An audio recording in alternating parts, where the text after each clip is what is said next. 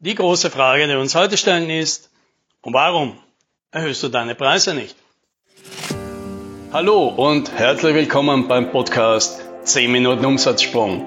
Mein Name ist Alex Rammelmeier und gemeinsam finden wir Antworten auf die schwierigsten Fragen im B2B-Marketing und Verkauf.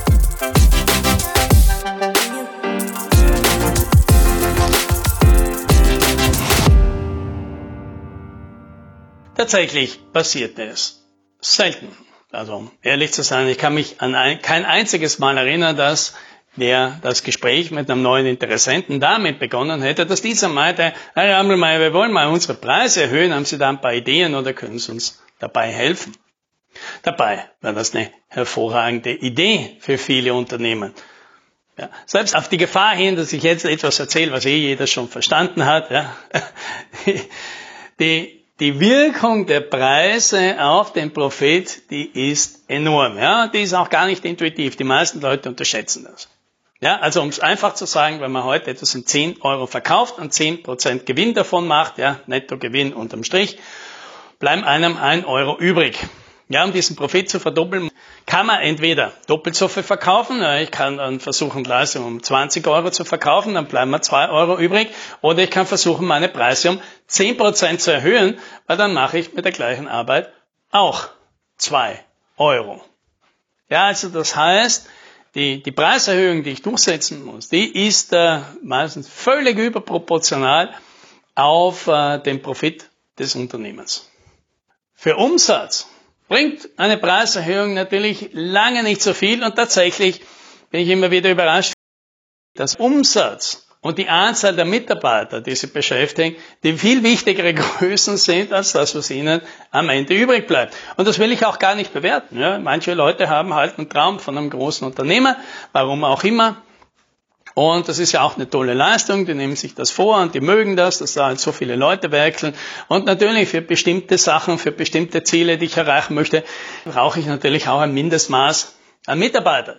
Aber für alle, und das ist natürlich jetzt die Botschaft für all die, die eher sagen, naja, mir ist aber schon wichtig, dass unterm Strich für mich auch ordentlich was übrig bleibt, für die ganze Plackerei, für das Risiko, das ich annehme, damit ich gescheite Rücklagen bilden kann, damit ich mir auf die Seite was legen kann, damit ich mir gute Leute leisten kann, hier, die mir Arbeit abnehmen, ja, die mir eben keinen Umsatz bringen. Zum Beispiel beschäftige ich halt einen COO dann, ja, der mir den ganzen Admin und organisatorischen Kram abnimmt dem ich nicht den Kunden verkaufen kann, aber der natürlich eine große Bereicherung fürs Unternehmen ist. Ja, den kann ich ja natürlich nur aus den Profiten bezahlen, die andere Leute erwirtschaften. Also, das heißt, für all die, die sagen, ich möchte höhere Profite haben, ist das Thema Preis, die Preise zu erhöhen, ein viel, viel versprechenderes Thema, als zum Beispiel neue Projekte an Land zu ziehen oder neue Leads zu generieren, weil das steigt nur im besten Fall linear der Profit steigt da bestenfalls linear mit, während die Preise natürlich eine viel, viel längeren Hebel haben können. So, jetzt ist natürlich die Frage, ja, warum machen das dann die meisten nicht? Und da sehe ich jetzt in erster Linie mal zwei, zwei Gründe. Ja, und ich, ich habe das noch so plakativ vor Augen aus, aus einem der Sales-Trainings, die ich mal gemacht habe vor vielen Jahren. Da habe ich das halt noch gemacht. Äh, und da kam man halt zu dem Punkt, wo man dann Pricing-Strategien drangenommen haben und ich habe da verschiedene Modelle erklärt und wie man die halt berechnet und was die Auswirkungen sind und Beispiele dafür. Und irgendwann ist mir aufgefallen, die Leute, die Teilnehmer schauen mich alle an, als ob ich ein blaues Pferd wäre. Völlig entgeistert und dann frage ich halt nach, wie es Ihnen da gerade bei dem Thema geht. Und dann meint halt jemand, also ich bin jetzt 15 Jahre in dem Geschäft. Ich habe wahrscheinlich schon 1000 Angebote oder mehr geschrieben, aber auf die Idee, dass ich Preise so berechnen könnte, wie Sie da erklären, auf die Idee wäre ich noch nie gekommen. Und der Tonfall und die Körperhaltung dieser Person, die haben jetzt nicht so was ausgedrückt im Sinne, das ist ja großartig, da eröffnen sich für mich ja völlig neue Möglichkeiten, sondern eher etwas in der Richtung für. Das wird nie funktionieren.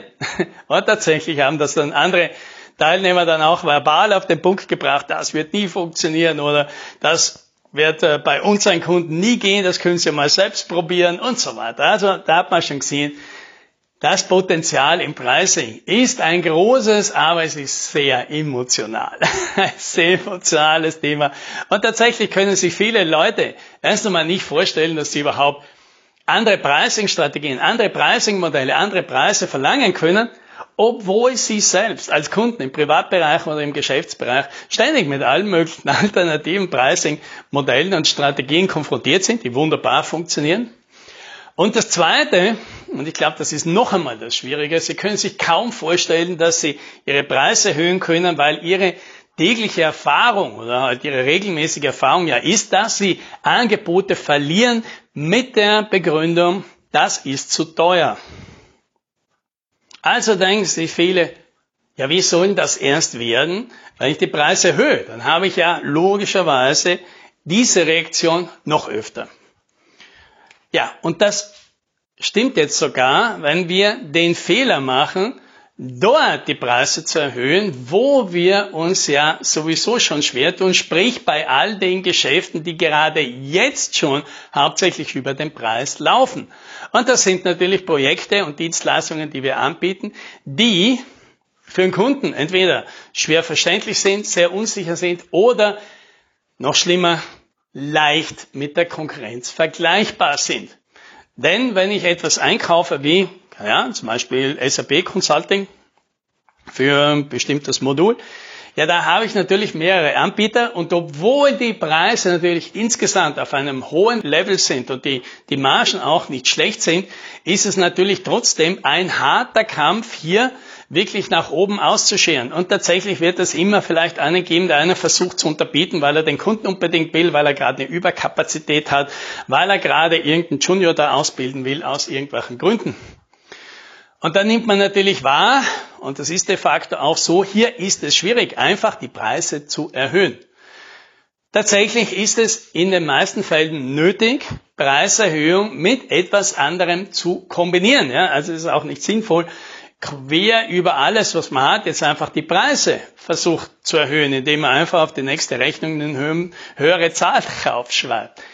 Ja, also es ist schon wichtig, dass man das kombiniert. Und kombinieren kann man das. A, einerseits, dass man sich dort auf bestimmte äh, Bereiche konzentriert, wo man die beste Reputation am Markt hat, wo man eine besondere Expertise hat, wo man etwas hat, was die anderen nicht haben können und man dementsprechend hier ja sowieso schon ein Premium-Anbieter ist, also vom Kunden als der beste Anbieter wahrgenommen wird, also darf man auch die besten Preise verlangen. Also man muss sie sogar verlangen, weil es ja nicht glaubwürdig für den Kunden, dass der Beste am Markt nicht gute, starke, hohe Preise hat. Etwas Zweites, was man kombinieren kann, ist, ich ändere das Modell. Also ich verkaufe nicht mehr eben Zeit, sondern ich verkaufe halt eben ein Ergebnis. Ich verkaufe ein Paket, ich verkaufe ein Product als Service. Etwas, was sich nicht mehr eins zu eins mit anderen Sachen vergleichen lässt und für den Kunden einen zusätzlichen Benefit liefert. Zumeist es leichter verständlich ist, dass es weniger Risiko ist, dass es das Gefühl gibt, hier hat jemand drüber nachgedacht und hat einen bewährten, standardisierten Prozess, der sehr sauber und, und risikolos ablaufen wird.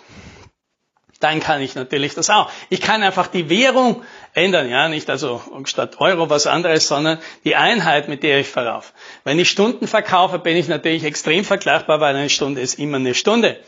Verkaufe ich aber alternativ, zum Beispiel Meilensteine, ich verkaufe Ergebnisse, ich verkaufe Transaktionsvolumen, ich verkaufe Userzahlen, ich verkaufe Features oder Leistungspakete oder zusätzliche Möglichkeiten. Ich verändere also mein Pricing dahingehend nicht nach dem, was ich tue, sondern was der Kunde wahrscheinlich davon hat, was dem am wichtigsten ist, dann kann ich natürlich auch mein Pricing drehen. Und wenn ich das geschickt mache, wird da unterm Strich plötzlich eine viel attraktivere Zahl stehen. Und etwas anderes muss, kann ich auch noch verändern, und das ist nämlich mein Status, den ich beim Kunden habe. Weil eines nehme ich immer wieder wahr, es ist, wenn jemand so selbstbewusst ist, dass der einfach beim Kunden reinmarschiert und einen hohen Preis auf den Tisch legt, als ob das das Normalste auf der Welt wäre, dann steigen die Chancen, dass der Kunde das akzeptiert, dramatisch an. Wer aber jetzt schon verunsichert ist und wer jetzt schon glaubt, der kommt jetzt mit einem Angebot, bei dem der Kunde zögern wird und wo der Kunde vielleicht Nein sagen wird und davor fürchtet man sich, dann sind die Wahrscheinlichkeit, dass der Kunde das jetzt akzeptiert, natürlich umso geringer, weil der spürt das ja. Der spürt ja, dass man jetzt verunsichert ist, dass man dieses Projekt braucht, dass man hier eben nicht als solider Experte ihm gegenübersteht. Und all diese Faktoren, ja, die muss man halt kombinieren, weil ja, in der Tat ist es nicht einfach damit getan, dem Kunden zu sagen, du, das kostet jetzt einfach deutlich mehr. Wir sehen schon ein komplexes Thema ja, mit vielen Variablen, vielen Möglichkeiten, viel Potenzial und deswegen, und da lasse ich jetzt die Katze aus dem Sack, schreibe ich gerade ein Buch darüber, ja, wie man IT-Dienstleistungen besser bepreist. Ja, den Titel habe ich noch nicht, ich habe auch das Buch noch nicht, so ungefähr zur Hälfte fertig. Ich halte euch hier auf dem Laufenden dazu. Ja, und wer nicht auf das Buch warten will, sondern schon früher an dem Thema Pricing arbeiten will. Und da jetzt einen einfachen Einstieg, für den haben wir ein Angebot ausgearbeitet. Geht entweder die Woche oder spätestens nächste Woche raus ja, auf unserer Webseite umsatzsprung.com. Ja, und da wäre dann vielleicht für dich was dabei, aber ich halte dich auf dem Laufenden und verrate dir auch, wie du hier als Podcast-Hörer, als regelmäßiger extra günstig dazu kommst, mit mir hier vielleicht an dem Thema zu arbeiten und dann schon gleich unterwegs bist zu noch besseren Preisen. Und die, die wünsche ich dir. Happy Selling.